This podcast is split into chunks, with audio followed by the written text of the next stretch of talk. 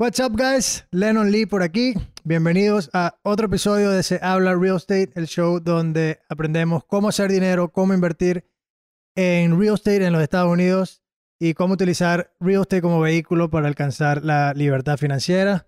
Por aquí me encuentro con mi brother, my co-host, Arturo Borges. Cuéntamelo todo. ¿Qué ¿Cómo pasó, mi estás, brother? Lee? Yo estoy, yo estoy excelente. Todo en orden. Todo en orden. Me alegra. Sí. Y, y bueno, hoy vamos a hablar de algo que me parece bastante, bastante peculiar y va a ayudar definitivamente a muchos inversionistas allá afuera eh, a entender un poquito el tema de los, de los retornos y de los riesgos al invertir en bienes raíces comercial. Y, y se trata un poquito sobre lo que es el espectro riesgo-retorno y los tipos de, los tipos de activo en bienes raíces comercial. Primero, ¿qué, qué es el espectro riesgo-retorno? Y es, no es otra cosa que, digamos, esa relación entre el rendimiento que estás obteniendo en una inversión con el tipo de riesgo, el nivel de riesgo que estás, que estás tomando, ¿no? Y se trata de que, cu- cuál es tu apetito del riesgo, cuál es tu, tu risk tolerance, o sea, esa tolerancia al riesgo.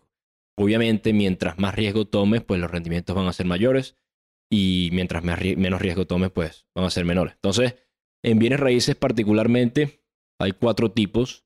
Eh, los subdividimos en Core, Core Plus, Value Add y Opportunistic. Siendo Core ese tipo de estrategia en la que simplemente eh, estás buscando, digamos que Core vendría siendo un sinónimo de lo que es en el stock market income. Estás buscando un activo que sea seguro, de calidad, y estás buscando parquear tu dinero allí para obtener un income que sea predecible, que sea constante, tomando el más mínimo de riesgo posible. Luego tienes Core Plus, te mueves un poquito más en ese, en ese espectro hacia ma- más, riesgo y tienes un balance allí de income y growth, lo que sería el equivalente en el stock market, en donde tienes igual, digamos, un cash flow que es estable, que igual es seguro, pero también tienes ciertos componentes donde igual puedes agregar valor, incrementar el cash flow, incrementar el valor de la propiedad. Luego subes un poquito más a lo que es value add, eh, que nosotros, por lo menos nosotros en nuestras compañías, nuestro, nuestro, digamos, nuestro target que está entre value add y core plus. Es donde nos paramos más que todo. Sí, más, más un poquito más cerca a Core Plus. eh, en la mayoría de los proyectos, por lo menos en el caso nuestro. Sí, pero, pero definitivamente un componente de value add eh, interesante. importante, Sí. sí. definitivamente. Luego value add como tal, allí estás buscando agregar valor a la propiedad para incrementar su valor, obviamente incrementar su cash flow. Ahí de repente el cash flow no va a ser, no lo vas a ver como lo ves en Core Plus o mucho menos como en Core. Estás, eh, digamos, eh, buscando comprar una propiedad la que puedas realmente agregar valor, renovarla físicamente, pintarla, hacerle las unidades nuevas. Eh, depende obviamente si es un light value add o es un heavy value add, pero estás prácticamente buscando una propiedad que, en la que puedes agregar valor, puedes incrementar el cash flow y puedes incrementar su valor por ende. Y luego está en el, el otro tope del, del, del espectro, es oportunista, que ahí es donde, donde prácticamente caen los desarrolladores. O sea, ahí estás tomando la mayor cantidad de riesgo y por ende tienes la mayor cantidad de retornos. Estás buscando, eres un inver- inversionista oportunista, estás buscando una propiedad que esté, eh, que esté distressed, que sea bank owned, que la tenga el banco, que estuvo en foreclosure o que o hacer un ground up development, vas a construir un edificio desde cero y estás tomando muchísimos riesgos. Muchas cosas pueden salir mal y por ende eres beneficiado con los mejores retornos de ese espectro. Excelente. Sí, eh, ya por sí, bueno, esto, esto va a variar mucho, pero creo que igual es importante mencionarlo para que más o menos tengan una idea de qué tipo de retorno puedes esperar en cada uno. ¿no? Entonces, en, en- en el, en el core investments, eh, estamos hablando de que podemos ver, eh, estamos hablando de un retorno total anualizado. Esto no es, esto no es de cash flow anual, esto es el retorno total anualizado durante la vida entera del proyecto, incluyendo el, el, el, el cash flow, también, pero también incluyendo La apreciación. la- sí, la apreciación, el momento cuando vendas la propiedad, etcétera, todos tus retornos en total. 10% es algo que, que, que definitivamente es bastante realista en un core investment. Ok. Em, como mencionaste, el enfoque ahí es cash flow, eh, eh, income consistente y seguro. Core Plus. Seguro. Seguro, entre comillas. Te- estamos- creo, que, creo que a esta altura está bastante claro que todas las inversiones, nadie que te venga y te diga, mira, te garantizamos, y cuando escuchen la palabra garantía, Corre. yo corro para el otro lado. Sí. Pero bueno, Core Plus entre 9 y 13% a 12% es un, es un número eh, bastante realista también. Ok. Eh, eh, veámoslo así, veámoslo a, a nivel de IRR. Creo que ese es, es Tasa la interna de retorno. tasa interna de retorno. 10% en Core hace sentido. De 9 a 12, 13% hace sentido en, Core en Core Plus. Plus. Donde eso, tienes income, definitivamente tienes income eh, relativamente seguro, un poco menos, pero relativamente seguro, pero existe ese componente donde puede crecer. Eh, value add, los retornos ya los empezamos a ver eh, más cerca de 15 a 18% eh, de, de IRR. Hace sentido. El enfoque en, en- en un, en un verdadero value add deal no es el income, es más, probablemente no existe cash flow desde el primer día sí. en lo absoluto, sino de repente después de un año. Y, ok, eh, de 15 a 18% es un número que, que, que hace sentido para un value add investment y para un opportunistic investment, estamos hablando justamente de eso, los developers, que es donde no vas a ver income y donde muchas cosas pueden salir mal. No vas a ver income durante dos, tres años, quizás más. Y eh, ahí podemos vernos ya 20, 25, 30% de IRR. No es descabellado pensar eh, que, que son números eh, en, esa, en esa categoría. Entonces, dicho eso, em, una cosa que tenía en mente que quería que, quería que habláramos era identificar, porque mucha gente se confunde, ¿no? Entonces, mira, que esta, que esta, esta propiedad, a veces uno escucha, es una clase A o clase B, clase C, y de repente te- si yo te digo, mira, esta es una oportunidad de una inversión de una propiedad clase C, em, pero es, un, es una oportunidad donde netamente nos vamos a enfocar en, en income, pero bueno, sí tiene un poquito de componente de, de, de value add. Ah, bueno, ok.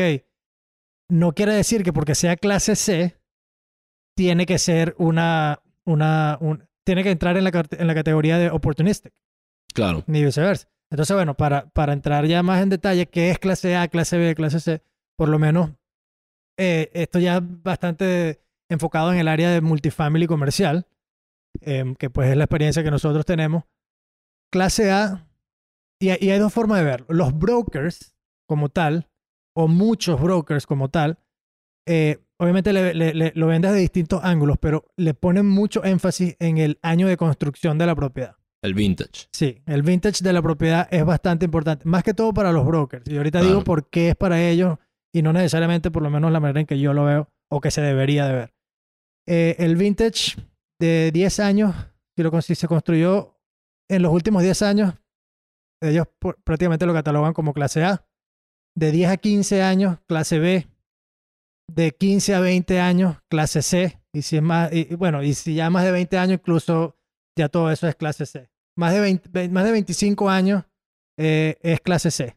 Y Definitivamente. clase D, eh, escuchamos clase D, pero la clase D ella es no solamente muy, muy viejo, de 30, 40 años, sino que está en zona de guerra. Sí, Sí. Lo que se llama war zone, zona de guerra, que Sí. las peores zonas, Exacto. en lo- en lo- en lo- en lo- sí, Entonces- las peores zonas. Sí, entonces esa es la manera que, los, que muchos brokers lo ven, por, el- por el lado del vintage. La manera en que, en que yo creo que, que de verdad debemos de verlo es, sí, tienes que prestar atención al año de construcción porque eso te determina eh, muchas cosas, pero yo lo veo de esta manera. Clase A es donde estamos viendo propiedades relativamente nuevas o, definitivamente nuevas, pero hay unas que puede ser que no sean tan nuevas, pero que el nivel del producto sea un producto de lujo.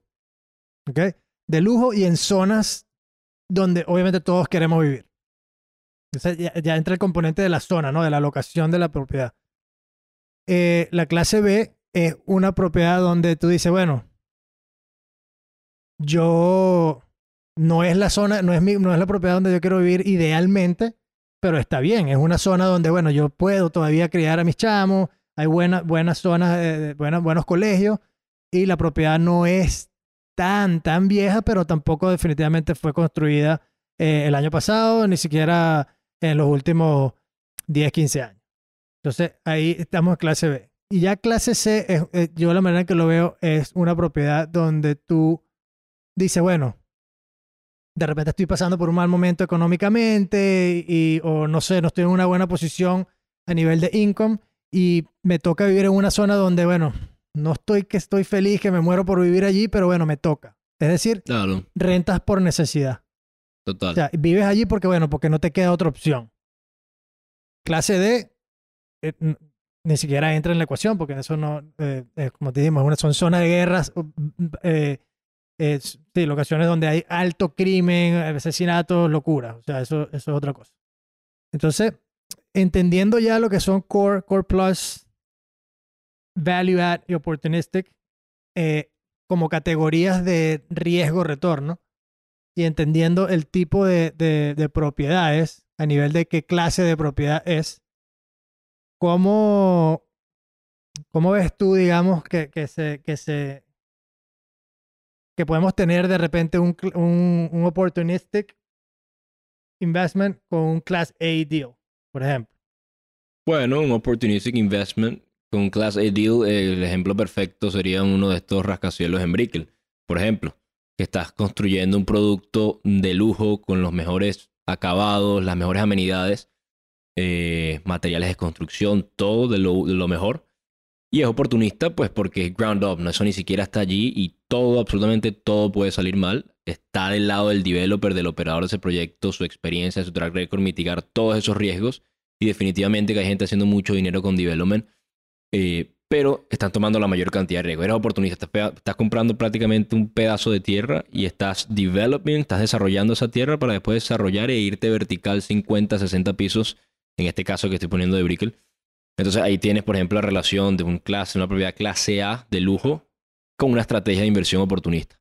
Claro. Y también, como le mencioné antes, o sea, entonces, todas, se todas pueden estar en todas. Bueno, es, es difícil tener un, un core que, que, un, que, un, que un class C o D, una clase C o clase D project sea un core investment, ¿no? Porque Claro. ya, ya definitivamente ya están como un- un poquito muy lejos una de la otra. Pero sí definitivamente podemos tener un core plus investment en un, en un class B deal. O en un Claro, class C even. claro. ¿ok? Donde eh, el enfoque es income, income que ya está in place, o sea, ya están dando un, un negocio, una propiedad que ya está produciendo su income anual, desde que entras estás produciendo un cash flow y, te- y estás obteniendo retornos, pero tienes un componente donde puedes, bueno, como básicamente hacemos nosotros en muchos de nuestros proyectos, que empiezas a invertir en renovar las, las unidades, añadirle valor a la propiedad para añadir las para subir las rentas,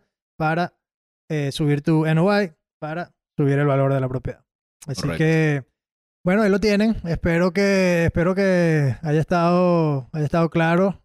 Por favor, déjenos saber si, si les gustó el episodio. Coméntenos si tienen preguntas, si quieren que profundicemos un poco más en alguno de estos temas en algún episodio en el futuro. También nos dejen saber. Nos pueden dejar comentarios en cualquiera de nuestras redes sociales. Eh, se habla real estate en todos lados, menos en Twitter, que se habla RE. Nuestra página web, por ahí nos pueden contactar también. Se habla realestate.co, CO. Y em, nada, si tiene, Arturo, si sabe de alguien o si por ahí ustedes tienen alguien que quiera compartir sus experiencias, eh, esté interesado en, en- en una entrevista con nosotros acá en el show, eh, con todo gusto, pues nos gustaría conocer la historia, a ver si potencialmente hacemos eh, algo juntos y compartimos eh, esa historia con nuestra gente. Seguro. Escríbanos a info arroba se habla para eso. Listo. Bueno, ahí lo tienen y pues nos vemos en la próxima.